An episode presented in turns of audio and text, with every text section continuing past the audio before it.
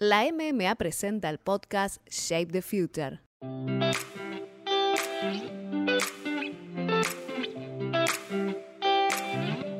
Estás escuchando Masters of Marketing, la serie que trae a los principales líderes del marketing e innovación de América Latina. Hola, soy Soledad Moll, Conosur Manager de MMA. Usted está en Masters of Marketing. Me acompañan hoy Rocío Bravo, editora colaboradora de Marketing Future Today, y Federico Barallobre, Chief Marketing Officer en Modo. En este episodio vamos a conversar con Fátima Carnero, Head of Marketing en Pharmacity. Si hubo un sector que, se vio fuertemente impactado en este último eh, contexto, en este último tiempo, es el de salud, ¿no? Eh, las empresas tuvieron que de alguna manera seguir operando y, qué mejor que tener a Fátima para que nos cuente cómo es que, se pudo hacer eso, cómo es seguir operando y al mismo tiempo responder a, las demandas del consumidor, seguir mejorando cada vez más la experiencia del, del cliente.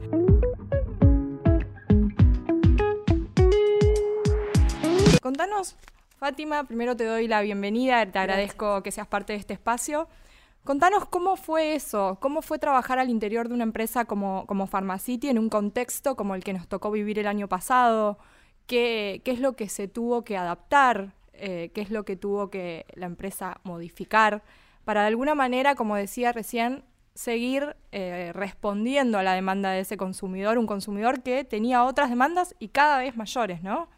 Sí, bueno, antes que nada, muchísimas gracias por la invitación. Me encanta poder ser parte de este espacio y compartirles esta experiencia de, de Pharmacity. Eh, para contarles un poquito de, la organización y poner en contexto, porque la pandemia la verdad que nos impactó a todos y, fue un cimbronazo para, para todos. En el caso de Pharmacity, por tratarse de un servicio de salud que era esencial, que no se podía discontinuar, eh, fue una organización que se vio obligada a, responder y asegurar esa continuidad en el, servicio de salud que era tan indispensable en ese contexto de incertidumbre, de angustia y con tanto foco en esta temática. Eh, Pharmacity tiene un propósito que es cuidar que la gente se cuide y con ese espíritu fue que se tuvo como que reconvertir para garantizar esta continuidad en el servicio si bien la organización ya había empezado a transitar un proceso de transformación interna, de reorganización y sobre todo de transformación digital, este escenario como que obligó a, acelerar un montón de cosas que, están en agenda o que ni siquiera se han terminado de implementar, cosas tan cotidianas hoy como el home office. Eh, para darles un contexto, también es una organización muy grande, hay más de 6.500 colaboradores, entonces, bueno, acelerar e implementar todo este tipo de cosas eh, fue obviamente un desafío muy grande. Coordinar el personal que tenía que estar en las, en las farmacias, dando servicio. Y algo que es muy importante para, para la organización es no, no abandonar ese acompañamiento, esa atención lo más personalizada que se pueda dar. Eh, entonces, eso también incentivó el desarrollo de otras herramientas que gracias a la tecnología por ahí este, sirvieron para dar esa continuidad. Por ejemplo, eh, se implementó el envío de medicamentos a domicilio, pero con funcionalidades eh, que permitían que ese expendio y esa entrega fuera asistida por el farmacéutico, que es quien acompaña, a la gente por ahí uno si piensa un paciente polimedicado que tiene, que tiene su rutina de medicamentos o que hasta poder incluso acompañarlos en un cuidado del bolsillo, decir qué, marca de medicamentos te conviene más. Bueno, cómo apoyarnos en la tecnología para poder seguir este, dando esta, este, esta calidad eh, de servicio eh, y en ese contexto tan sensible, ¿no? Acordemos ya venimos muchos meses transitándolo, no sé si ya podemos hablar de, de post-pandemia, pero eh, sobre todo al principio fue mucha incertidumbre, entonces las organizaciones que tuvieron que reacomodarse eh, fueron procesos estresantes, obviamente, pero bueno, creo que poder trabajar en equipo y tener gente con el talento suficiente como para poder responder y tener esa, esa velocidad y capacidad de adaptación como que es indispensable. ¿Y qué pasó en ese contexto con el área puntualmente de marketing? ¿Cómo, cómo fueron adaptándose a estas nuevas estos nuevos desafíos? ¿Cómo fue trabajando en conjunto con el resto de las áreas? ¿Por dónde pasó esa necesidad de cambios urgentes eh, que, mencionabas recién? Bueno, yo por ahí destacaría principalmente que hubo una, un vuelco eh, bastante concentrado en todo lo que eran canales digitales. Entonces, el equipo de marketing creo que siempre tiene esa misión de ser quien entienda y pueda capturar de la mejor manera qué es lo que el consumidor necesita o demanda o de qué manera podemos hacer llegar mejor las propuestas de valor que trabajan los distintos equipos. Entonces, eh, con ese viraje, con, mucha más agenda digital, bueno, poder desde adoptar eh, las herramientas, ganar velocidad, eh, volumen de, trabajo, eso como que fue indispensable. Y a la vez de, bueno, entender cómo empezar a sinergizar en todos los puntos de contacto, que en nuestro caso siguieron siendo presenciales, pero con también una mayor presencia y demanda en lo que eran las plataformas digitales.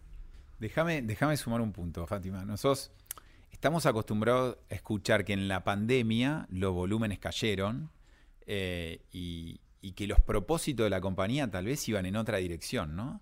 En el caso de ustedes, probablemente los volúmenes crecieron, eran esenciales, tenían que seguir abiertos. Y adicionalmente vos dijiste que el propósito era cuidar que la gente se cuide. Que la gente se cuide. Es decir, no había propósito más importante y más relevante para ese momento.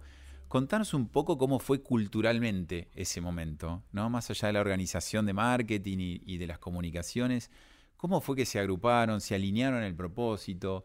Eh, pusieron al usuario en el centro porque todos tomaban riesgos al ir a trabajar, digamos, mayores o menores, tomaban de algún momento los riesgos.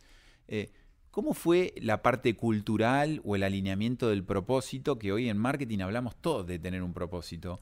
Contanos cómo lo vivieron internamente. Bueno, yo creo que algo para destacar de la organización es que ese propósito se vive. Eh, siempre digo, es como una gran, gran familia literal.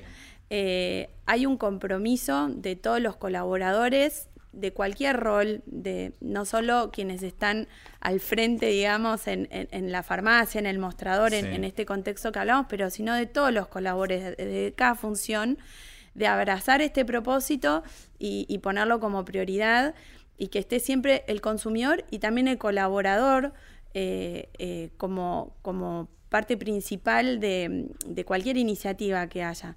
Eh, y atrás de eso, bueno, a nivel, me preguntabas a nivel cultura, obviamente es como que se tuvieron que acelerar un montón de cosas que se están trabajando como por ejemplo implementar mesas de trabajo ágiles para atender por ahí soluciones eh, que dieran respuesta a toda la contingencia sanitaria que está sucediendo, desde el expendio de los medicamentos, esta asistencia, disponibilizar eh, servicios de consulta e información, porque no solo por lo transaccional, sino siempre nosotros tratamos de ser un espacio y una voz confiable donde los pacientes y los consumidores se puedan apoyar este, entonces, bueno, se trabajó un montón de eso, con un montón de aprendizajes, eh, por supuesto con un montón de estrés, como, como todos estos cimbronazos y cambios abruptos eh, generan, eh, pero que bueno, también creo que luego de eso hoy estamos pudiendo adoptar un montón de nuevas prácticas este, que potencian y complementan toda la propuesta de, servicios, de valor, de la modalidad de trabajo y como decía recién, con mucho foco en lo que es eh, el mundo digital. Porque por un lado es cierto que las tiendas perdieron el tráfico que, en Pharmacity caracteriza, que es enorme, pero por otro lado se desarrollaron todas las plataformas de, venta online que quintuplicaron sus volúmenes, o sea, crecieron a tasas enormes. Este, y bueno, coordinar todo eso es un desafío muy grande. ¿Y ustedes hicieron también que los farmacéuticos ayuden a las personas mayores llevándole producto? Eh, no llevando el producto, eh, porque, digamos, em, eh, es una categoría que es como muy regulada y, lo que se pudo hacer es la entrega a domicilio. asistida siempre por un farmacéutico. Lo que nosotros siempre destacamos es el rol de asesoramiento, de acompañamiento, de contención que dan estos más. Son más de 700 farmacéuticos que tenemos dentro de la organización. No, no, que personalmente ellos, digamos, eh, hagan eh, la tarea eso, pero nos apoyamos en una red y fue parte de todo ese desafío de en tiempo récord reestructurar y entender quiénes podían ser los partners que nos ayudaran a hacer ese tipo de, servicio. ¿Y cómo, cómo, lograban empatizar con sus usuarios, sus clientes, eh, en un contexto que obviamente ustedes estaban eh, muy transformados internamente, pero la sociedad y sus usuarios y sus clientes estaban cambiando sus hábitos de consumo, cambiando su mood, su forma de pensar, su forma de expresarse. ¿Cómo, cómo los escuchaban para brindarles una mejor solución? Bueno, creo que fue como eh, y que también se fueron implementando muchas cosas. Primero tratar de tener dentro de la organización la mayor fluidez para que en todos los puntos de contacto donde se interactuara con, con los pacientes, con los clientes, ya sean las redes sociales, el mismo mostrador o donde pudiera ocurrir esa interacción, poder capturar estas necesidades, eh, trabajar también con todo el resto de las organizaciones que se pusieron en marcha, en funcionamiento, este, en ese contexto de, tanta incertidumbre, tanto estrés, y decir, bueno, ¿de qué manera y cuál es la manera más rápida, eficiente, cumpliendo con los protocolos y todo lo que había que hacer para resguardar, digamos, eh, el cuidado de la salud? Eh, y que, y que todo eso se pudiera canalizar para poder adaptar, digamos, tomarlo y convertirlo en una solución. Eh, creo que, bueno, una de las grandes eh, iniciativas que se pusieron en marcha fue este trabajo de, células que por ahí tenían foco en atender eh, distintas cuestiones que iban surgiendo, en donde participaba o parte del equipo técnico o parte más de los equipos de comunicación, mm. tanto institucional como por ahí más, más comercial o lo que fuera surgiendo. Fátima, eh, te consulto, ¿en qué nivel de madurez digital crees que se encuentra hoy la empresa? ¿Y qué aporta esa madurez a un negocio como el de Pharmacity?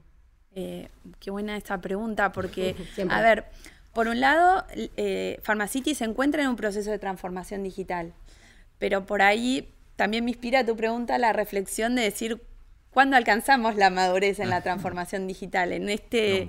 Claro, en este mundo que es tan vertiginoso, que evoluciona todo el tiempo, que hoy tiene una capilaridad y creo, yo siempre me gusta hablar como, que eh, la digitalización es como un mindset, ya como que atraviesa todo. Entonces es como ese cambio de pensamiento, en verdad, este, porque si te tuviera que responder, creo que nunca y que nunca nadie, porque estamos todos en constante este, beta permanente, que, también es otra frase que me gusta usar, decir, bueno, como todo el tiempo estamos aprendiendo y reconvirtiéndonos y, siguiendo un poco esta evolución, que obviamente sí el, mundo de la tecnología este, nos desafía porque tiene una vorágine este, muy, muy intensa.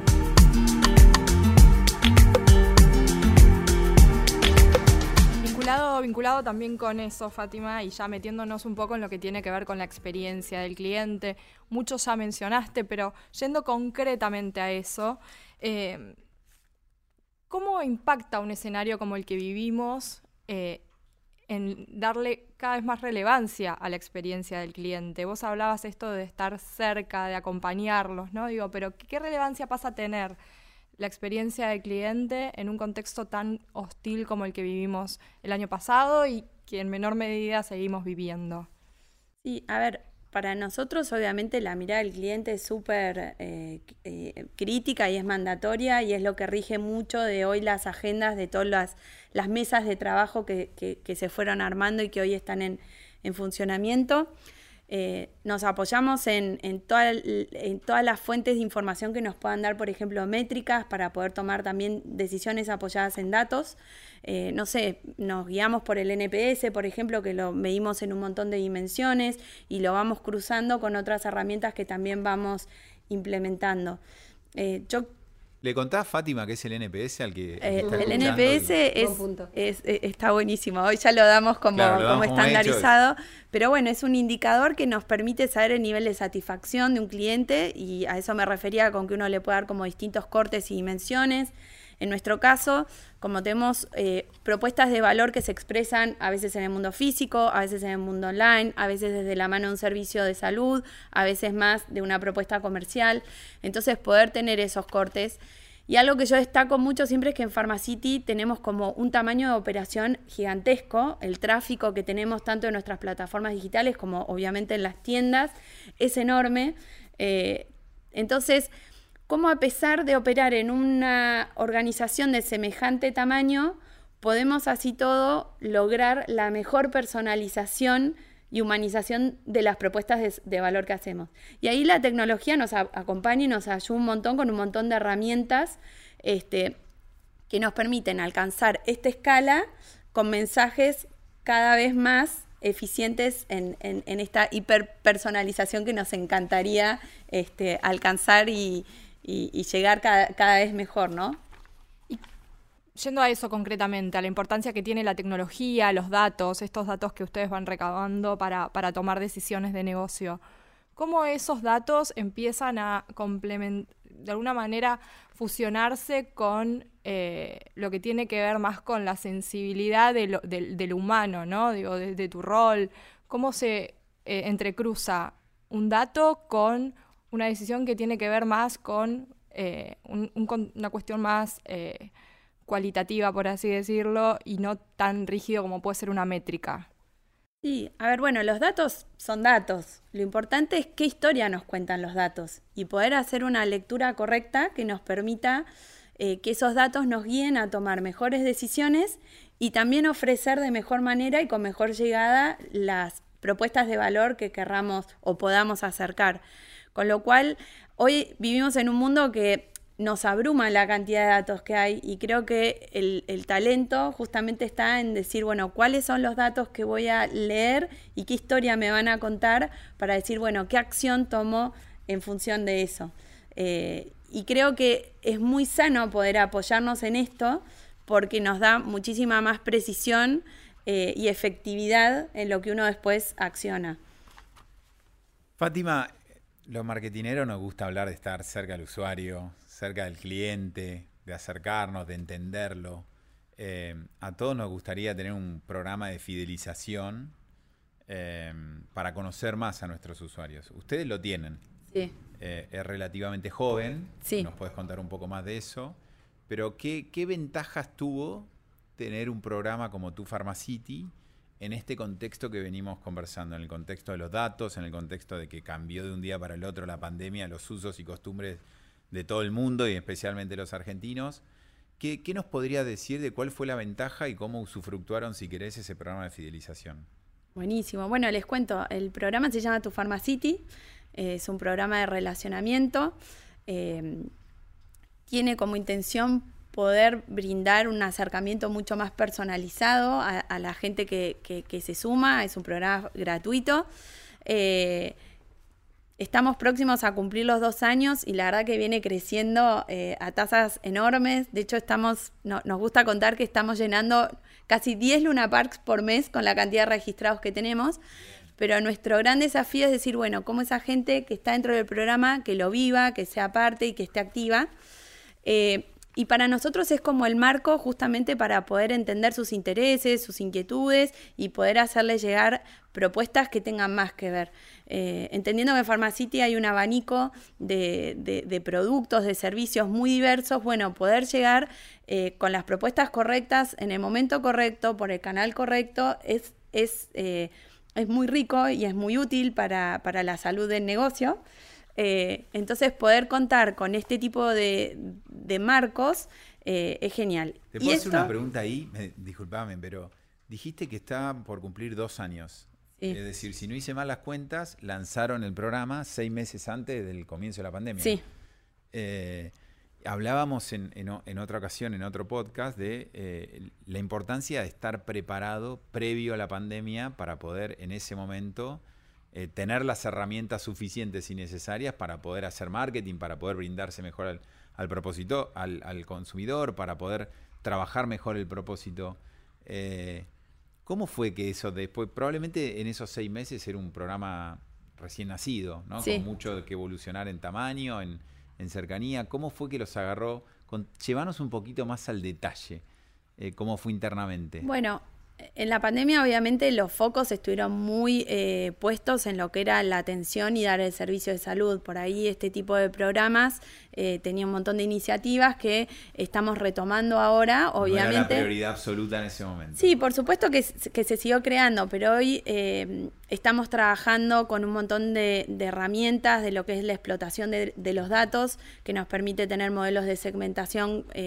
Estamos trabajando también en, empezar a, escribir nuestros modelos eh, que nos permitan eh, tener mejor predictibilidad futuro de la demanda, poder encontrar en cada clúster eh, de grupo de, clientes o, pacientes, de cosas que nos dejó la pandemia, es poder trazar esas segmentaciones por ahí con un NPS, con, un, con una medición de satisfacción y entender, bueno, cada comportamiento a qué responde y con todo eso ir ganando un mejor entendimiento del cliente a través de todos estos datos que nosotros podemos contar o cosas que les vamos a preguntar. Nosotros somos muy activos en las encuestas, en la interacción, en hacer escucha activa desde las redes sociales o, cuando personalmente la gente se manifiesta también en nuestras tiendas.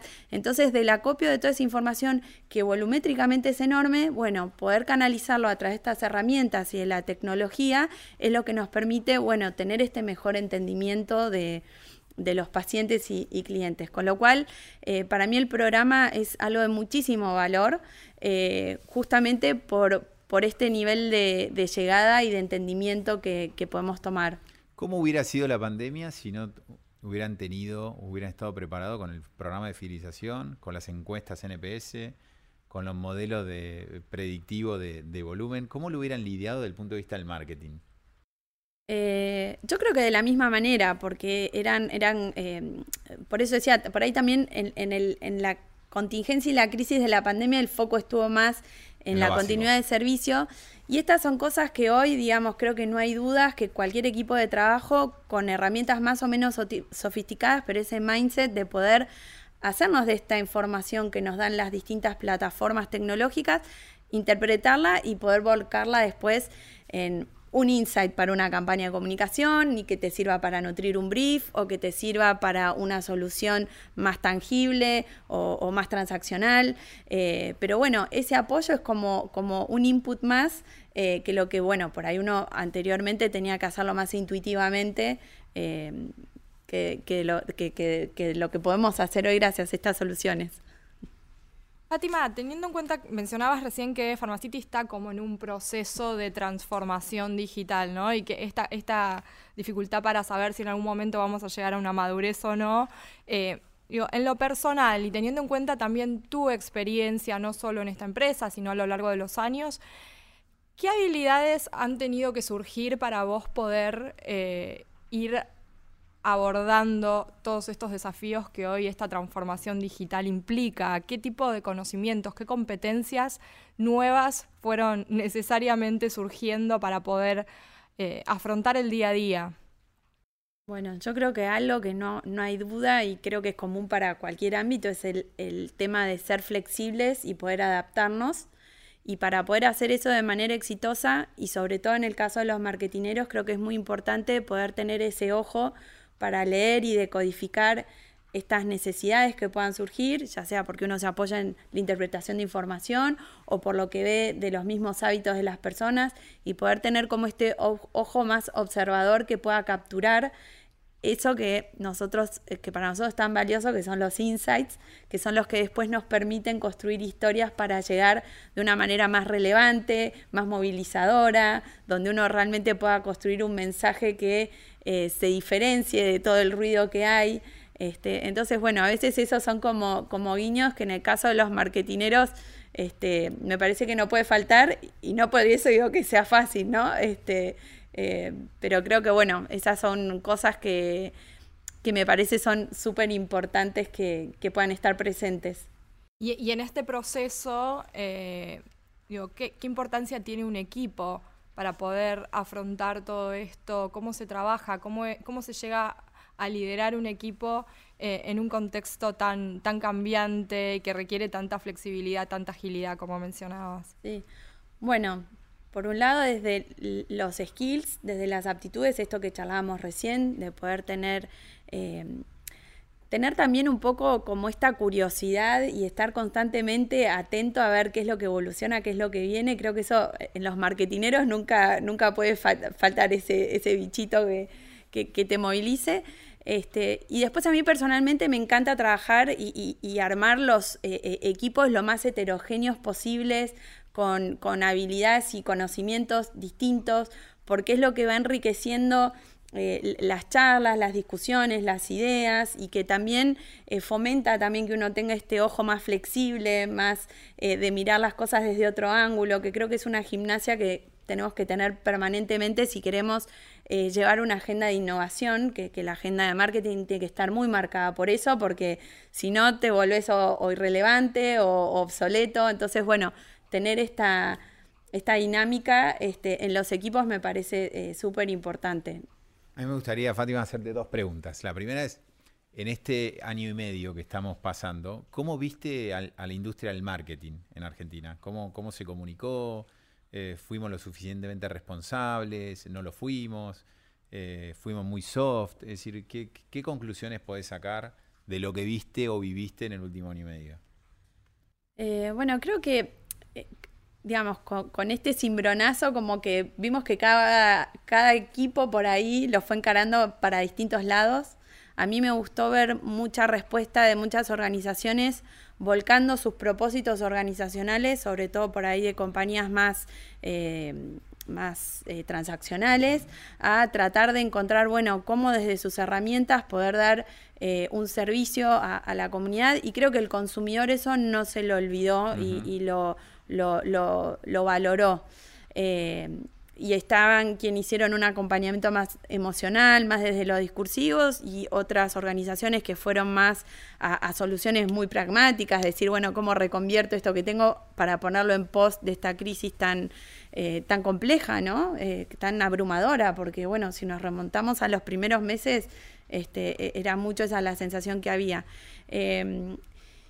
Y creo que todo ese estrés y, todas esas eh, crisis, como siempre se habla, bueno, genera cambios y, nuevos paradigmas este, y la adopción de todo lo que es el ecosistema eh, digital eh, de los consumidores nos va a challengear en nuestras formas de llegar, en, lo que se viene para adelante, en, haber también tenido estas movilizaciones desde lo emocional tan profundas, bueno, cómo cómo volvemos a construir mensajes relevantes en, lo próximo que nos toque, que, claramente hoy sabemos y creo que, abrazamos o, ya asimilamos más que nos puede sorprender con cualquier cosa el futuro, sí, que puede ser cualquier cosa, así que este esa fue un poco mi lectura, obviamente eh, dependió mucho de, del ojo y, de poder llegar en el momento correcto este, con, las ideas correctas quienes más se, destacaron. Y déjame hacerte la última pregunta de mi lado. ¿Cómo eh, el, marketing nos demostró en los últimos